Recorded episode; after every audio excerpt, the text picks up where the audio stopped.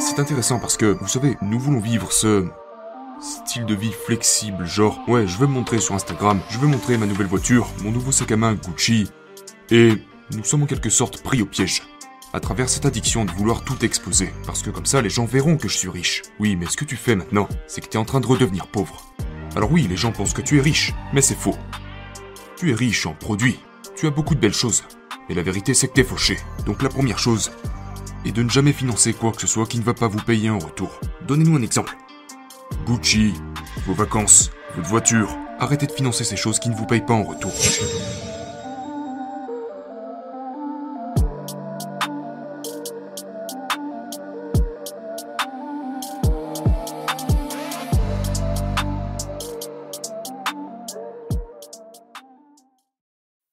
Vous avez juste besoin de connaître les bonnes stratégies qui fonctionnent pour vous. Et ces choses changent avec le temps. C'est pourquoi la meilleure chose que vous puissiez faire est d'engager un comptable fiscaliste, un conseiller fiscal, quelqu'un qui ne va pas simplement déposer vos impôts, mais quelqu'un qui va vous guider et vous dire Ok, vous savez, voici certaines choses sur lesquelles vous pourriez potentiellement dépenser votre argent ici, là où il y a plus d'avantages à venir cette année, l'année prochaine, des choses que vous voulez faire, et donc, il y aura des moments où ce sera plus avantageux pour vous de dépenser de l'argent. Il y aura des moments où il sera plus avantageux pour vous d'encaisser de l'argent, et, vous savez, c'est tout un jeu. Et c'est ce que les riches comprennent. C'est tout un jeu. Et beaucoup de gens détestent le fait que... Oh, ces personnes ne payent pas d'impôts, que des personnes ne payent pas d'impôts. Mais en fin de compte, ce dont vous devez vous souvenir, c'est que quelqu'un a écrit le code des impôts. Et tout ce que les riches font, c'est qu'ils essaient de comprendre. Ok? C'est quoi le code des impôts? Que dois-je faire?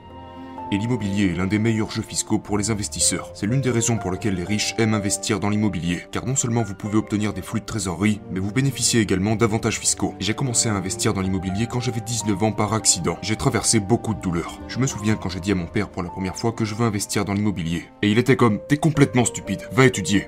Deviens médecin. Mais du coup, j'ai commencé à investir dans l'immobilier et je continue encore de le faire. Et je m'en souviens parce que c'était juste après le crash de 2008. J'achetais des maisons pour environ 30 000 dollars.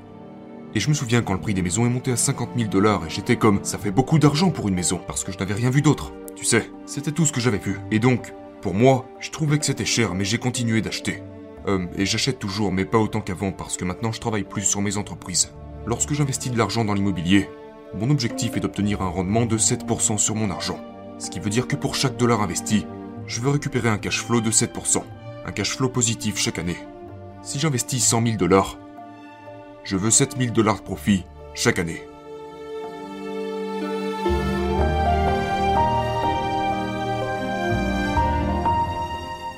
Et tu sais, si tu es comme moi, tu peux te mettre un peu en colère. Tu vas être frustré parce que tu vas réaliser, mais qu'est-ce qu'on fout? Pourquoi on n'enseigne pas ça aux gens? Pourquoi on nous apprend pas à utiliser notre argent correctement? Car de nos jours, le truc c'est que les gens payent 50 000 dollars par an pour obtenir un bon diplôme universitaire, mais en même temps, YouTube décentralise l'éducation gratuitement. Et vous pouvez apprendre de qui vous voulez. Si vous n'aimez pas la façon dont je parle, vous avez juste à quitter cette vidéo et aller chez quelqu'un d'autre. N'est-ce pas? Et ça ne vous coûte pas un centime. Vous pouvez apprendre de n'importe qui qui pratique réellement ce qu'il enseigne. Et vous pouvez faire ça confortablement à la maison.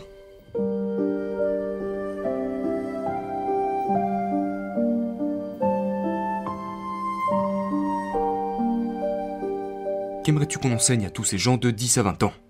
Cinq choses différentes autour de l'argent. La première chose serait qu'est-ce que l'argent? Parce que l'argent tel que nous le connaissons est faux. Nos dollars ne sont que des bouts de papier. Et j'ai grandi en pensant que ces bouts de papier étaient comme le Saint Graal. Vous voulez économiser cet argent parce que c'est la chose la plus précieuse qui soit. Mais en vieillissant, j'ai commencé à réaliser que ce n'était pas le cas.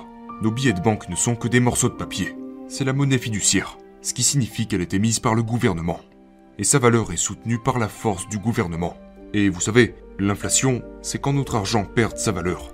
Donc, tout cet argent, dont beaucoup d'entre nous pensent que si nous les détenons, que c'est en les économisant que nous finirons par devenir riches, est ce qui fait que vous restez pauvre. Et c'est aussi ce qui fait que vous vous appauvrissez de jour en jour. Donc la première chose que vous devez comprendre, c'est qu'est-ce que l'argent réellement La deuxième chose que vous devez comprendre, c'est pourquoi est-ce que les riches travaillent. Et la plupart d'entre nous, la majorité d'entre nous apprennent à travailler pour obtenir un emploi et gravir les échelons de l'entreprise. Mais les gens riches font quelque chose de complètement différent. Eux, ils travaillent pour posséder l'entreprise. Ils travaillent pour quelque chose qui s'appelle l'équité. Et cette chose m'a vraiment époustouflé parce que Les gens riches travaillent vraiment de cette manière. Ils travaillent pour leur propre compte. Une partie de l'entreprise où ils peuvent obtenir une partie des bénéfices. Donc, la meilleure façon de comprendre cela est que, souvent les gens se plaignent de l'argent qu'ils gagnent. Ils aimeraient être plus payés, etc. Mais c'est là que si vous commencez à comprendre le système, vous commencerez à vous poser les bonnes questions. Allez voir une grande entreprise.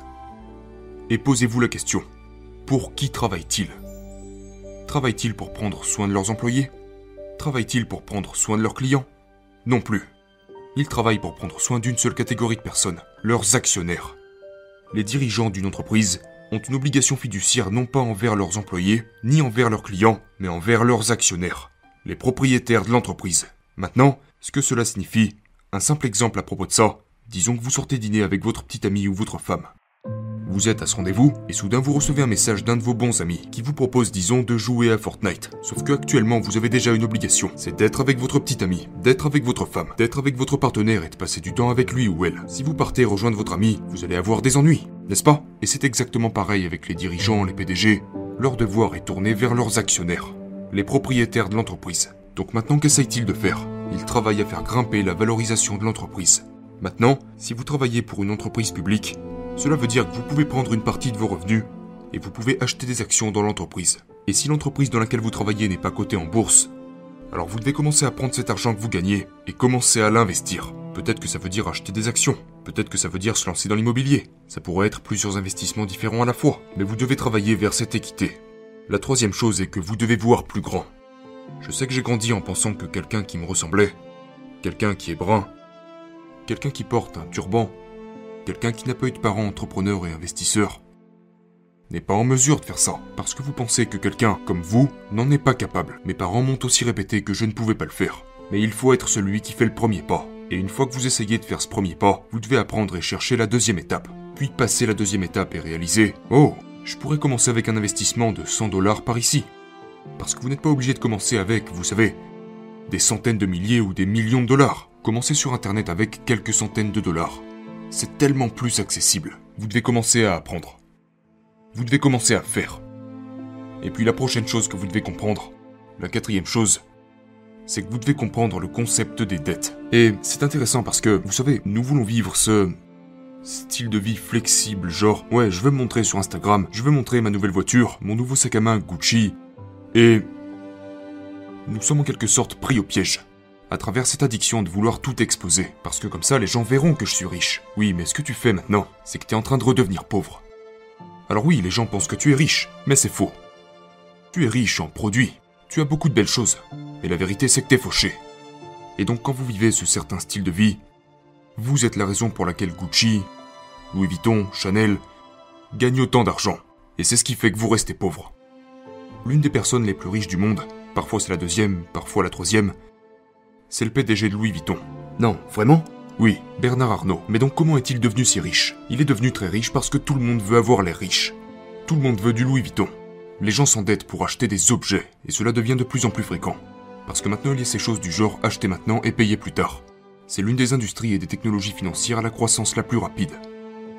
Maintenant j'adore la technologie financière, mais cela me brise le cœur. Parce que qu'est-ce que ça veut dire? Ça veut dire qu'aujourd'hui je peux acheter tout ce que je veux sans avoir à payer aujourd'hui. Je vais le rembourser sur 3 mois et si je le fais pas, je reçois une claque de 25% d'intérêt. Maintenant disons simplement que vous avez 18 ans ou 21 ans et que je vous donne 6500 dollars. Sans n'avoir jamais investi un autre centime. Mais vous investissez ces 6500 dollars en vous débrouillant pour obtenir 18% d'intérêt par an sur cet argent. Maintenant vous prenez votre retraite à 65 ans et vous regardez ce portefeuille d'investissement. Eh bien vous auriez plus de 11 millions de dollars. Maintenant, je vois déjà les gens arriver et dire Mais comment vais-je obtenir 18% d'intérêt? Sauf que votre compagnie de carte de crédit le fait tous les jours. 6500 dollars. C'est ce que le ménage américain moyen a en dette de carte de crédit en ce moment. Et vous les payez 18, 20, 25% par an. Et ce sont elles qui s'enrichissent, pas vous. Mais alors que se passe-t-il? Vous vous endettez pour combler vos dettes. Ce qui vous fait perdre de l'argent. Et puis vous payez des intérêts en plus sur ça. Ce qui rend tous les autres plus riches. Et ce qui vous rend constamment de plus en plus pauvres. Donc vous devez sortir de cet état d'esprit. Donc la première chose est de ne jamais financer quoi que ce soit qui ne va pas vous payer en retour. Donnez-nous un exemple. Gucci, vos vacances, votre voiture. Arrêtez de financer ces choses qui ne vous payent pas en retour. Et les gens s'énervent quand je dis ça. Parce qu'ils sont là genre, attends une minute. Comment suis-je censé acheter une voiture sans sortir d'argent? N'achetez pas une voiture à 100 000 dollars À moins que vous n'ayez l'argent à la banque pour l'acheter, plus encore. Achetez une voiture d'occasion pour 6000 dollars. Exactement. Allez acheter une voiture d'occasion, en bon état de marche. Et puis conduisez-la pendant 10 ans. Exactement. La première fois que j'ai gagné un million de dollars en un an, ma voiture m'avait coûté 500 dollars.